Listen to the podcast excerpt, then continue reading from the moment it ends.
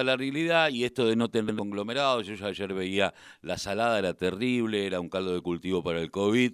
Eh, sigamos utilizando el distanciamiento sanitario, el barbijo para saludarnos, estemos al aire libre, que está bueno, está el tiempo así, pero queremos saber cómo están las cosas en cada uno de los distritos.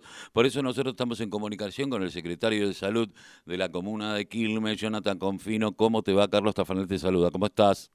Hola Carlos, muy buenos días. Eh, bueno, ¿cómo está la situación? Estaba viendo que en Lomas va a haber testeos, que ya los está viendo en Avellaneda también, seguramente en Quilmes. ¿Cómo están viendo este crecimiento de los casos? Que en la provincia de Buenos Aires eh, creo que fue de 3.000, 4.000 en el día de ayer. Bueno, lo estamos viendo con preocupación porque estamos viendo que, que nuevamente están aumentando eh, la demanda de, de testeos y, consecuentemente los casos.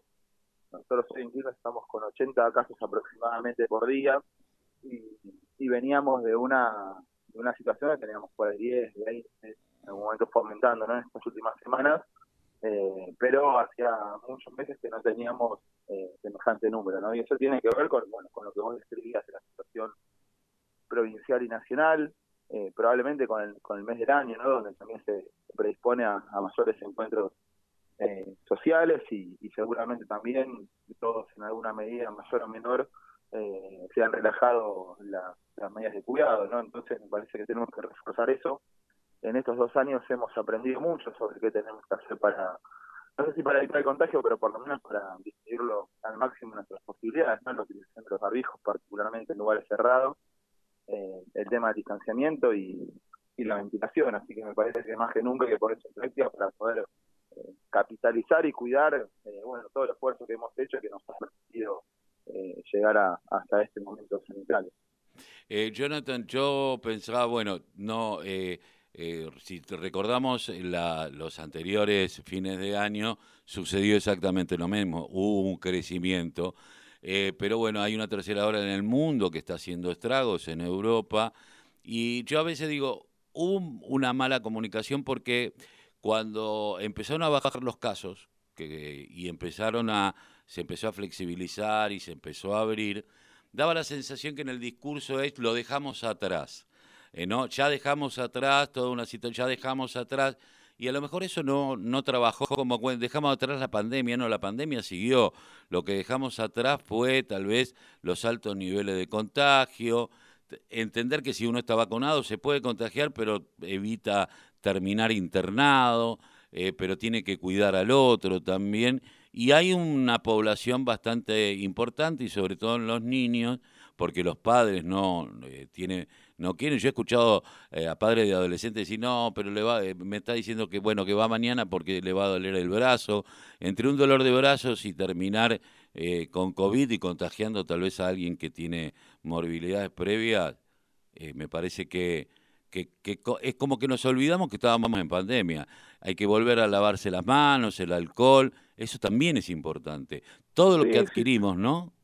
Exacto, lo que aprendimos eh, en cuanto a, las medidas de, cuidado y, por otro lado lo que vos mencionabas, digamos, probablemente el avance de la vacunación en Quilmes, eh, bueno, ya hemos superado el millón de vacunas aplicadas con un avance enorme de la vacunación, más del 94% de cobertura, pero eh, todavía hay muchos adolescentes y, muchos chicos, que muchos niños y niñas que todavía tienen pendiente la primera dosis o la segunda dosis. Entonces, como, como mencionás, mientras nos vamos cuidando, a diferencia del 2020, eh, ya tenemos disponible, eh, bueno, una vacuna, ¿no? Que previene las formas graves y eso se está viendo ahora. Vos sabés que si bien están aumentando eh, los casos y los contagios, casi que no están aumentando los casos graves que requieren internación o muertes por COVID. Y eso tiene que ver con que la gente que se va contagiando seguramente tiene al menos alguna dosis de vacuna. sabemos que la vacuna no previene necesariamente los contagios, pero sí sabemos también que previene las formas graves. Parecía ser como que la mayoría de los casos que estamos viendo ahora son predominantemente leves. Eh, esto, bueno, eh, esto es producto de la vacunación. Eh, igualmente no hay que relajarse porque sabemos que mientras exista gente que no está vacunada, las mutaciones siguen existiendo, porque el virus lo que necesita es un, un, cuerpo para seguir sobreviviendo. Eh, eh, nos ha costado muchos millones de personas en el mundo. Por supuesto, nada que ver con la última, que fue la, la, la, pandemia eh, de, la gripe española, en algún momento que se llevó 80 millones de personas, pero eh, también hay que entender que el virus viaja en avión hoy, ¿no? Y viene más rápido. Sí, bueno, en un mundo globalizado es lo, que se vio, ¿no? Digamos, el virus empezó en Wuhan y, y a los dos meses ya estaba yendo eh, para Occidente y al meses estaba en la Argentina, digamos. Entonces, eh, eso marca un poco la, la, necesidad de que, de que el mundo pueda ponerse de acuerdo para vacunar a toda la población al mismo tiempo, ¿no? Porque si no es como el juego silla, más o menos, ¿no? Unos van zafando, pero si otra parte del mundo no está eh, adecuadamente vacunada, empiezan a haber variantes, y después, después vuelven a contagiar a los que están vacunados, pero con una cepa diferente. El mundo tiene que resolver eh, el acceso equitativo a todas las vacunas y, no puede ser que haya algunos países que están pensando ya en la cuarta dosis y hay más de 40 países que no han vacunado ni al 10% de sus poblaciones. Entonces, eso es parte, creo, del, desafío mayor de, cómo pensamos el, el fin de la pandemia, que, como lo dice el término, digamos, es un problema mundial. Sí, no, aparte yo pensaba, ¿no? Eh, Canadá, que había comprado siete veces más de la población, terminó, se le terminaron venciendo la vacuna, la, y la tiró, y hoy esas vacunas en África hubiesen sido oro en polvo, ¿no? Claro, claro, eh, claro, eh, y este la, la, la, mirada neoliberal y financiera de, de, de, mercado que tienen todavía los países centrales con respecto al resto de la humanidad. Ahora, eh, ¿qué puntualmente en Quilmes va a haber centro de testeo? ¿Se va a hacer testeos en las plazas? ¿Cómo va a ser eh, el tema operativo en este sentido? Bueno, nosotros nunca hemos dejado de testear, digamos, también es importante saberlo, la capacidad instalada que, adquirimos durante, durante todo este año, el año pasado continuó eh, todo este año y se continuó hisopando los centros de atención primaria, más allá que obviamente bajó muchísimo la demanda, ¿no? Entonces, eh, hoy tenemos el hisopado en los centros de atención primaria de la salud eh, y además estamos reforzando lo que son los testeos en el OSHER que, están disponibles eh, de lunes a lunes todos los días en la Plaza Yapeyú al lado del hospital.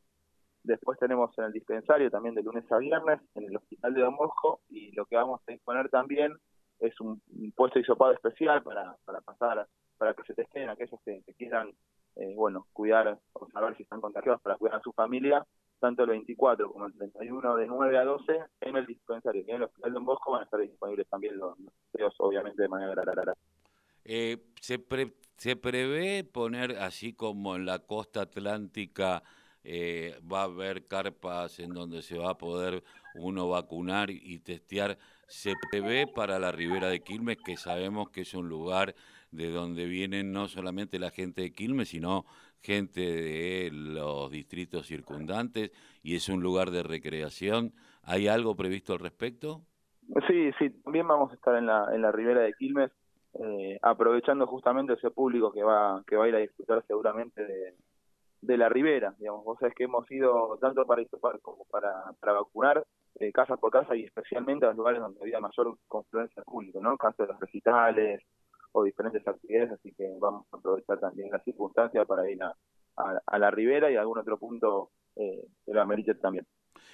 Jonathan, no te robo más tiempo, sé que estás laburando a full y aparte en estos días, ¿no? Que se, viene todo lo que se viene. Eh, te mando un abrazo, una feliz Navidad y seguramente estaremos en contacto. Muchísimas gracias. Bueno, bueno gracias a ustedes como, como siempre por la posibilidad de discutir eh, información y colaborar con las medidas de cuidado. Eh, es, muy valioso todo eso porque creo que, eh, que de esta pandemia salimos todos juntos y ustedes han tenido un rol también muy importante con la difusión permanente. Así que muchas felicidades también para, para ustedes y muchas gracias por no, por favor. Estamos hablando con el doctor Jonathan Confino, secretario de Salud de la